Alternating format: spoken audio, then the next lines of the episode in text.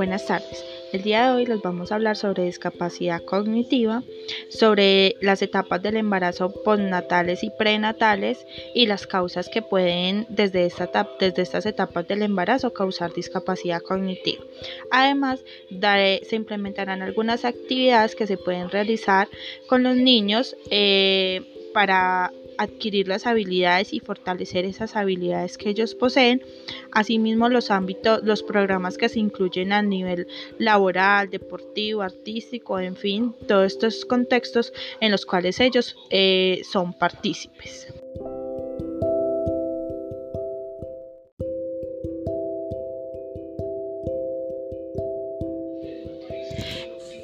Nuestro equipo está conformado por Luisa Hurtado, Michelle Puerta, Valentina León, Mariana Vera y Laura Peláez. Hola, mi nombre es Mariana. Yo les voy a hablar un poco sobre la pregunta 14, la cual dice cuáles son las causas de las causas prenatales de la discapacidad cognitiva o intelectual. Entonces, eh, primero es pertinente decir como que hay ciertos cuidados prenatales que podrían prevenir el riesgo de discapacidad intelectual en los bebés, que se los mencionaré más adelante. Entonces, eh, la discapacidad cognitiva o intelectual se entiende como, eh, según la Asociación Americana de Discapacidades Intelectuales y el Desarrollo, dice que son limitaciones significativas tanto en el funcionamiento intelectual, como en conducta adaptativa, tal como se ha manifestado en habilidades adaptativas, conceptuales y prácticas. Eh, esta discapacidad se origina antes de los 18 años o durante el embarazo. Entonces, como acabo de mencionar, eh, esta discapacidad puede aparecer en, la etapa prenatal y algunos factores que causan esa discapacidad pueden ser como eh, traumatismos, accidentes, contacto con agroquímicos, consumo de drogas, anticonceptivos o alcohol, exposición a rayos X, falta de nutrientes como hierro o ácido fólico, concepción del bebé bajo los efectos del alcohol o sustancias psicoactivas, desnutrición de la madre, etc. Entonces, como le, también les dije anteriormente, mm, también cabe decir que que hay algunos cuidados, algunas recomendaciones para que las madres eh, hagan durante su embarazo. Entonces, eh, estas medidas preventivas pueden ser como que la madre tome la salud como prioridad, que evita el contacto con agentes como los rayos X, que ella no se automedique y que evite el consumo de drogas o alcohol, ya que estas sustancias pueden originar defectos cardíacos labio leporino y afecciones del sistema eh, nervioso central. Siendo así, acá podemos también conocer unos tipos de causas prenatales de la discapacidad intelectual o cognitiva. Una causa es la prenatal genética, que se considera que es cuando existe una causa total o parcialmente genética que da lugar a la aparición de, síndromes genéticos. Entonces, estos son reconocidos en la literatura de origen monogenético, que son los defectos en un gen, cromosómicos o multifactoriales. Y aquí es donde aparece la discapacidad intelectual por, por sí sola o unida a las otras discapacidades que son casi siempre acompañadas de efectos congénitos. Otro tipo es la prenatal ambiental, la cual corresponde a la presencia de antecedentes maternos de exposición a teratógenos durante el embarazo como la ingestión de alcohol, drogas, la hipotermia, las infecciones fetales, la presencia de enfermedades asociadas al embarazo del tipo de la hipertensión arterial u otras afecciones de la madre, entre otras causas.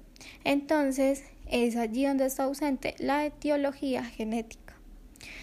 Y por último tenemos eh, el tipo de prenatal inespecífica, que es cuando no se pudo identificar la etiología genética o ambiental en los casos, pero eh, se puede ver como una evidencia de algún factor prenatal causal que origine dismorfias.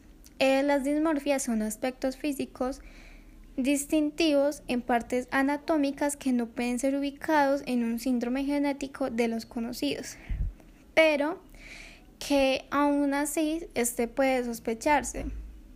Eh, las malformaciones eh, del sistema nervioso central aisladas, la existencia de antecedentes de familiares afectados, así también como la presencia de algunas entidades como la epilepsia no asociada a algún síndrome o el crecimiento intrauterino retardado.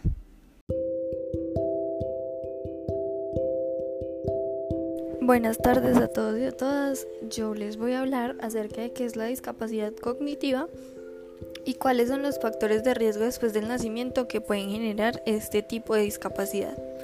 Bueno, primero para hablar acerca de la pregunta orientadora debemos hablar acerca de qué es la discapacidad cognitiva.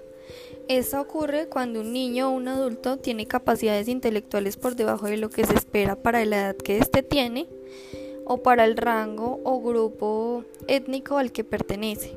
Por ejemplo, si un individuo tiene dificultad para las matemáticas, para la lectura y la escritura, este debe presentar una discapacidad intelectual porque tiene muchas habilidades cognitivas por debajo de lo correspondiente. Cuando una persona está por debajo de lo esperado para la edad es cuando se le llama discapacidad intelectual. Bueno, ahora vamos a hablar acerca de los factores de riesgo. Estos son agentes internos o externos que aumentan o crean la posibilidad de desarrollar una discapacidad. Em, hablando acerca de los factores de riesgo después de nacer, estos se llaman postnatales, ocurridos después del parto por factores de riesgo personales o ambientales.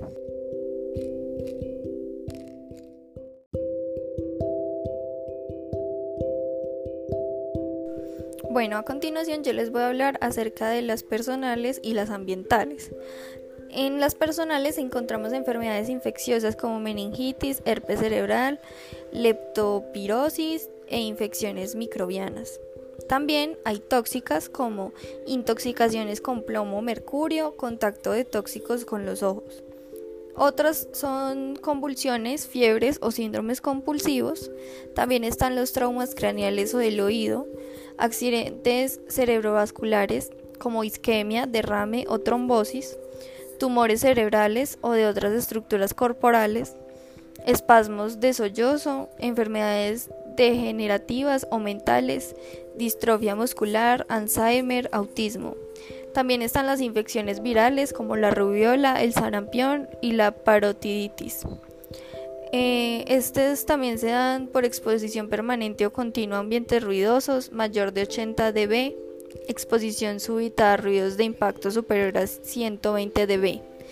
Eh, también pueden ser enfermedades de los órganos de la audición y la visión, problemas endocrinocos en las glándulas tiroides e hipófisis, hipertensión arterial, avitarimosis, y metabólicas como daños en procesos metabólicos, distrofia o osteoporosis.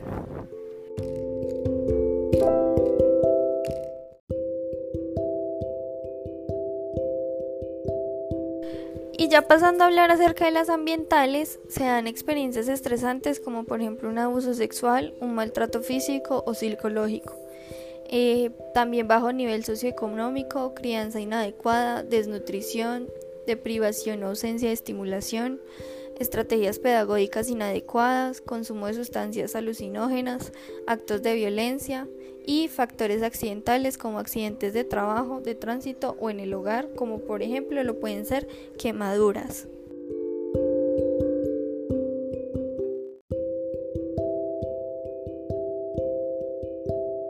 Y ya para finalizar, tanto como una conclusión acerca de los factores de riesgo, teniendo en cuenta los mencionados ya anteriormente, personales y ambientales, debemos tener muy en cuenta que tenemos que tener mucho cuidado con nuestros estudiantes y nuestros hijos a la hora de relacionarlos en un ambiente em, no apto para ellos o en el cual ellos no estén acostumbrados, porque mínimos accidentes o mínimas relaciones eh, que no estén a favor de sus niños pueden ocasionar que estos tengan déficit o discapacidad cognitiva.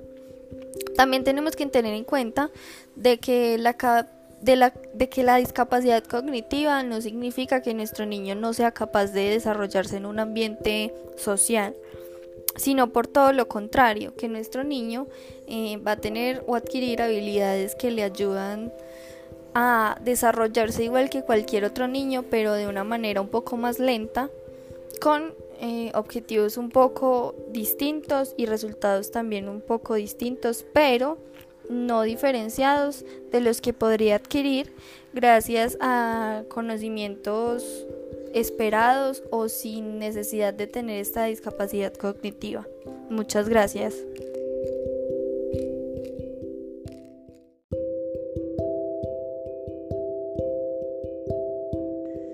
Mi nombre es Valentina León Trejos y voy a hablar acerca de cómo contribuir al fortalecimiento de actividades en la vida diaria de los estudiantes con discapacidad cognitiva. Se debe tener claro dentro de la discapacidad cognitiva qué cosas se le facilitan o se le dificultan al niño o a la niña. Porque un niño con discapacidad cognitiva puede presentar habilidades en el lenguaje, pero presentar dificultades en el ritmo de aprendizaje. Después es importante para fortalecer cualquier habilidad tener un ambiente adecuado que facilite el aprendizaje y que permita que los niños y las niñas se sientan atraídas por aprender. Debemos concientizar a las familias y hacerlas parte del proceso porque no es algo que se haga solo desde la escuela. Los niños y las niñas deben estar en un contexto que les permita fortalecer de forma integral todo lo que es necesario para un buen desarrollo, como la salud, la alimentación, la estabilidad emocional, el apoyo familiar, etc. Teniendo esto claro, podemos ayudar a los niños en su desarrollo partiendo de que todos tienen habilidades y hay que identificarlas. Debemos estar en constante estimulación a través de juegos exploratorios, repetición de instrucciones o juegos y estar en constante motivación a que realicen las distintas actividades. Es muy importante la exploración y se debe ayudar a los niños en las tareas requeridas, pero más como facilitador de tareas y no como realizador de las mismas.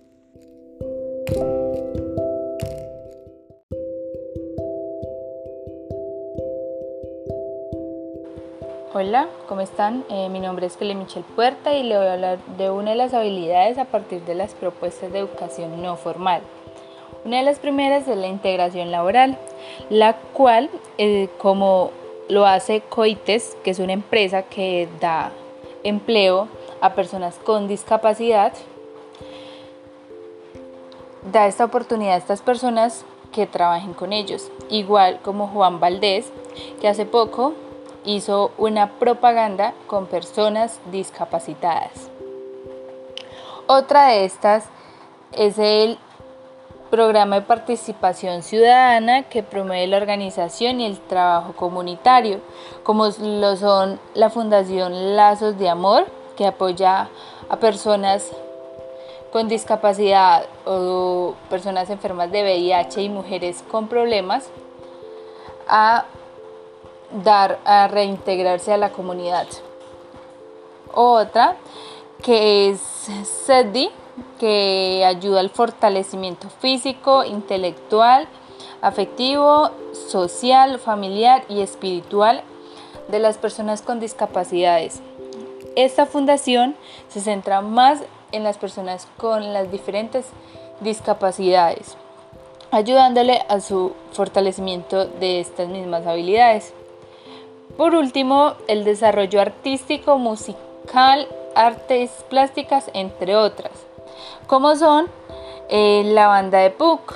Esta es una de las bandas que quedó de finalistas en España.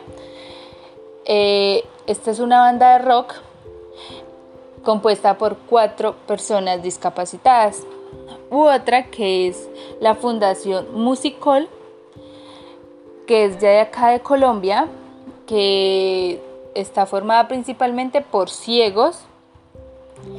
Estos son los que hacen, los que representan esta fundación.